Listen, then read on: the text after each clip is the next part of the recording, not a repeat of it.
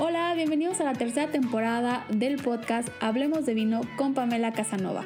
Este podcast está dedicado a difundir los temas relacionados con el fascinante mundo del vino. Estoy aquí para guiarte de forma sencilla y entre amigos. Atrévete a preguntarme todas las dudas que tengas al respecto. Aunque creas que son tontas, no lo son. Aquí estoy yo para guiarte y juntos disfrutar de lo que nos ofrece el fascinante mundo del vino. Bienvenidos. Hola, bienvenidos al podcast. El día de hoy estaremos platicando con Luis Morones, sommelier mexicano. El es tricampeón nacional de México, Bronze Best Sommelier of the Americas, es el wine director del Hotel Presidente Intercontinental del Grupo Presidente. Vamos a estar hablando sobre la región de Burdeos en Francia en esta primera parte del episodio. Vamos a tener un segundo episodio donde hablaremos de otra región de Francia, así que vamos a iniciar con este episodio justamente de Burdeos. Bienvenido Luis, ¿cómo estás? Hola Pam, ¿cómo estás? Qué gusto, qué gusto que me hayas invitado, pues por supuesto a tu podcast. Eh, muy bien, afortunadamente muy bien, con mucho trabajo aquí en el hotel. Eh, gracias por la presentación tan vasta y tan completa. Muchísimas gracias. No, pues gracias a ti por, por acompañarnos. Y eh, bueno, pues justamente vamos a estar hablando de dos regiones vinícolas. Justamente esta invitación con Luis se va a dividir en parte 1 y parte 2. En esta primera parte vamos a hablar sobre la región vinícola de Burdeos. Bueno, justamente Luis nos va a explicar toda esta, esta región. Vamos a ir aquí haciendo un poco de, preguntas y ir conociendo un poco esta región vinícola que para muchas de las personas que están adentrándose en el mundo del vino son de las primeras regiones que, que empiezan a estudiar generalmente de viejo mundo y empiezas a espantarte un poco con tanta información que hay porque es muy, muy extenso simplemente hablar de Francia en general. Entonces, eh, quise dividirlo en estas dos partes, Burdeos y Borgoña, que son partes muy importantes de, Francia y cada una tiene su, chiste y su complejidad, así que en este episodio justo vamos a hablar de eso. Y para empezar, me gustaría que, que nos ubicáramos en el mapa o más bien que Luis nos ayudara a ubicarnos en el mapa. Ya estamos hablando de Francia, pero ¿dónde está justamente la zona de Burdeos? A grandes rasgos, ¿no? No vamos a estar aquí en una clase de geografía, simplemente es como hacia dónde voltean, hacia el norte, hacia el sur, este, oeste de, de Francia, de todo lo que es el territorio de Francia. Muy bien, pues mira, para ubicar eh, como muy rápido la región de Burdeos, básicamente tenemos que pensar, pues, eh, recordarse un poquito el mapa de, Francia, ¿no? Y tienes pues, la parte central, tienes París un poquito al centro hacia el norte, y de París, pues tú tienes que ir hacia el oeste, sur-oeste. De hecho, otra región vinícola que se encuentra al sur de Burdeos se le llama el sudwest o el suroeste. Al norte de esta región, arriba, un poco arriba de este suroeste, se encuentra Burdeos. Entonces lo ubicamos ahí que en la parte oeste de la región de Burdeos está pues el océano, por supuesto, ¿no? Es una, el océano Atlántico es una región, por supuesto, que tiene esta influencia, ¿no? Pero, pero, por ahí ubicamos Burdeos más o menos, al oeste de eh, Francia. Entonces, para que más o menos se ubiquen, está básicamente algo cerca de, de París, que todo el mundo ubica dónde está París o es como su punto de referencia cuando, cuando piensan en, Francia, pero obviamente ya en el tema del vino nos vamos a ir justamente a esta zona. Hablando de, Burdeos, eh, ya nos ubicaste un poquito. Eh, el clima que, vamos a encontrar característico de Burdeos y el suelo que podemos encontrar en esta región, ¿cuál sería? Mira, hablando de clima, eh, pues es una región, para que se den una idea, yo te hablaba sobre que estaba cercano al océano, no es una región que tiene una, altitud baja, es decir, desde el cero metros no sobre el nivel del mar, por supuesto en la zona más eh, cercana al océano, hasta los 50, 80, 100, 150 metros sobre el nivel del mar. Y esto, la cercanía al océano, la cercanía al mar, la cercanía a esta parte de agua, eh, desde luego nos da eh, muchas veces un clima, en algunos casos, pues con, buena influencia atlántica, básicamente. Entonces el clima se, caracteriza como un clima oceánico, ¿no? Con esa influencia y desde luego pues hay brisa de mar, por supuesto, hay brisa del océano, hay, eh, microclimas pequeños en los viñedos que están en esta región que hacen que una región sobre otra, ¿no?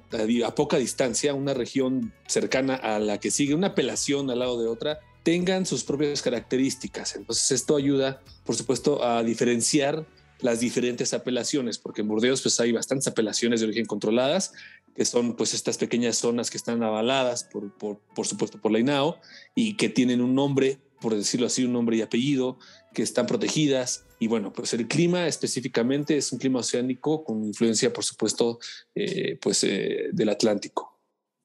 ¿Y hay alguna característica de, de, un suelo en particular? Ya, ya nos hablaste que cada región va a tener su microclima y obviamente van a tener también distintas características de suelo, pero ¿hay algún suelo que se repita o esté con mayor presencia en esta región de, de Burdeos?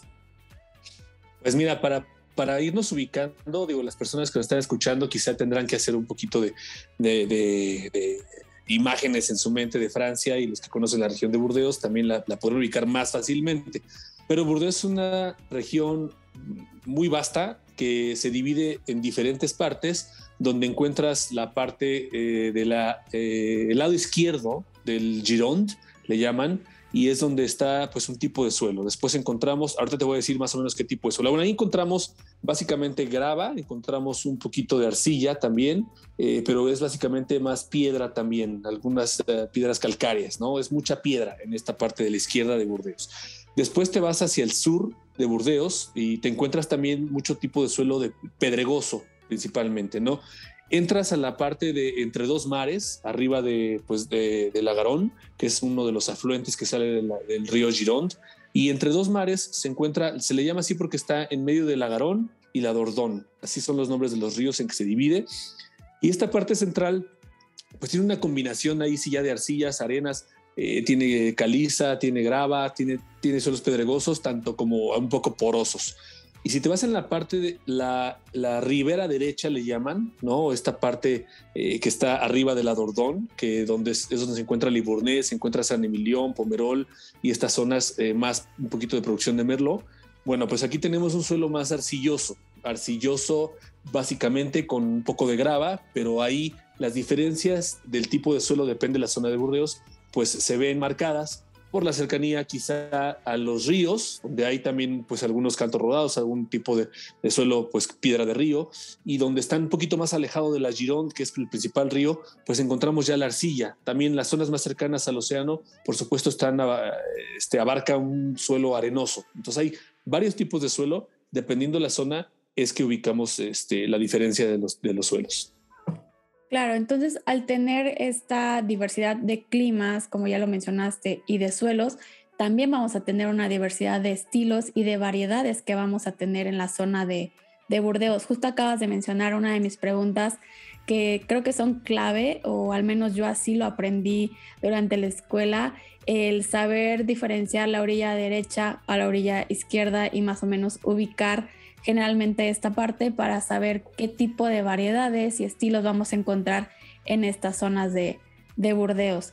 Em, ¿Cuáles son las regiones como, ya sé, hay muchísimas, pero cuáles serían como las regiones, em, no sé, más relevantes de Burdeos? Que no, que no puedo decir una porque generalmente todas son importantes y cada una tiene su relevancia y pues su, su fama y su prestigio. No, no puedo decir como, ah, vamos a quitar de las 50 mil que hay, vamos a dejarnos con, con cinco. Entonces, ¿cuáles serían como de básicos para un principiante como ubicar ya sea la orilla izquierda, la orilla derecha y alguna de estas regiones como más eh, importantes o más emblemáticas de la zona?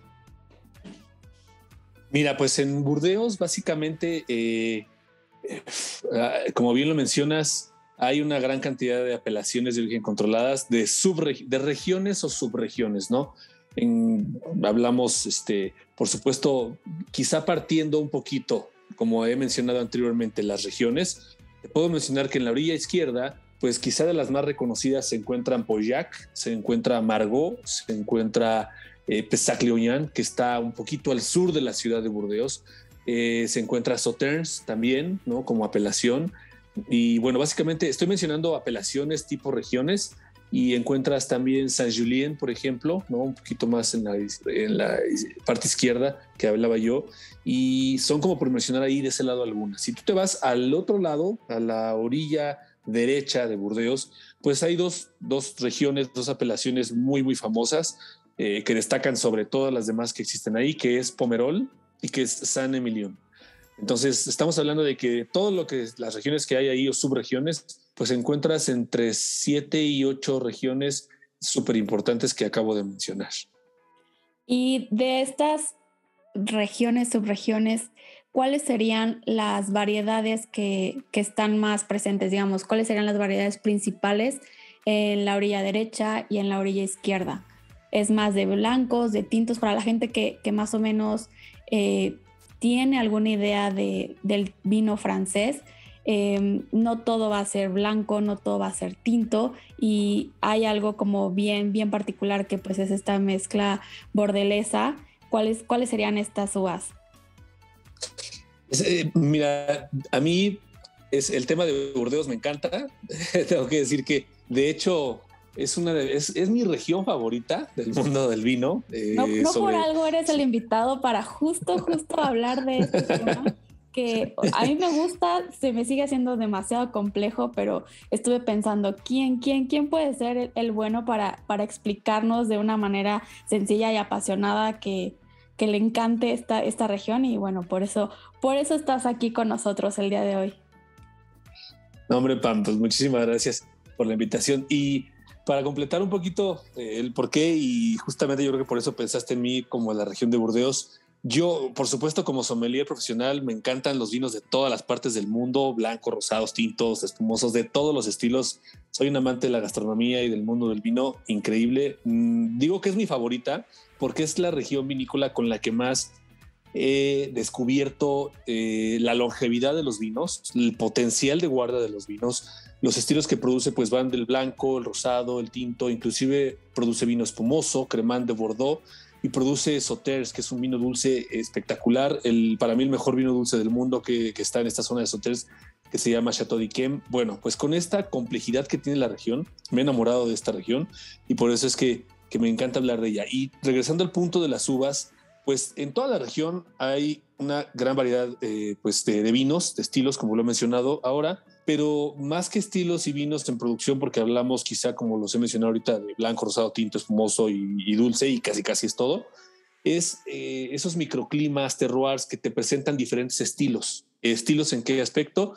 En vinos con más potencia, más tanino, con vinos más suaves, más elegantes, eh, con menos longevidad, con más longevidad, ¿no? Vinos blancos muy secos, no tan secos. Eso a eso le llamo como la gran diversidad que tiene.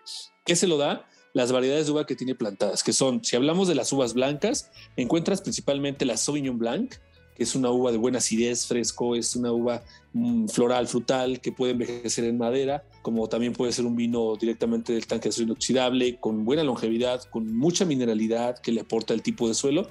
Y bueno, la principal variedad blanca sería un poco esa en cuanto a vinos blancos secos, pero después tienes otra uva blanca que se llama semillón, que esta semillón eh, aporta muchísimo a los vinos de postre, los vinos dulces de Sauternes y de Barsac y de otras zonas que también producen vino dulce. Ahí alrededor de 8 o 9 zonas, apelaciones que producen vino dulce en Burdeos y para todas la uva importante sería un tanto la semillón con la Sauvignon Blanc y la Muscadel, que es la otra uva blanca que tenemos aquí en presencia en la región de Burdeos, que le aporta pues algunos toquecitos también frutales, florales a los vinos eh, blancos de Burdeos la semillón se ve muy bien eh, adaptada a la zona porque cuando la ataca un hongo para producción de vinos dulces que se llama Botrytis cinerea, pues lo que hace es que el agua se, digamos que se aparta o se separa de, los racimos, de los granos de la uva, se concentran los azúcares, ¿no? Se puede decir que se pudre la uva tal cual, pero esta, esta forma de, pudrirse es que se concentran los azúcares, mantiene la acidez y cuando tú prensas esta uva para los vinos de postre, pues te hace vinos exquisitos, deliciosos, ¿no?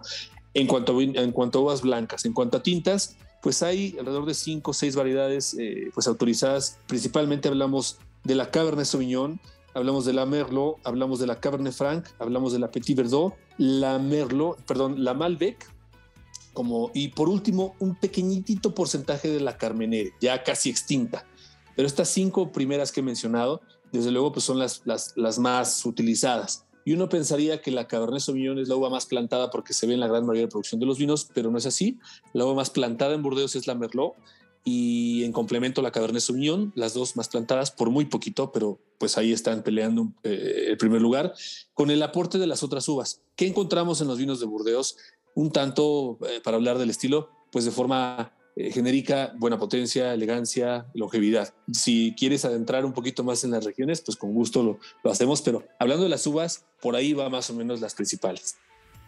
Perfecto. Entonces aquí en estilos de vinos, eh, solamente para hacerles como un, breve resumen, vamos a tener vinos blancos, vinos eh, de postre y los vinos tintos, que van a ser vinos principalmente de a partir de mezclas, ¿no? Por eso el nombre de la mezcla bordelesa, porque tienes esta mezcla de, uvas tintas que nos acabas de mencionar.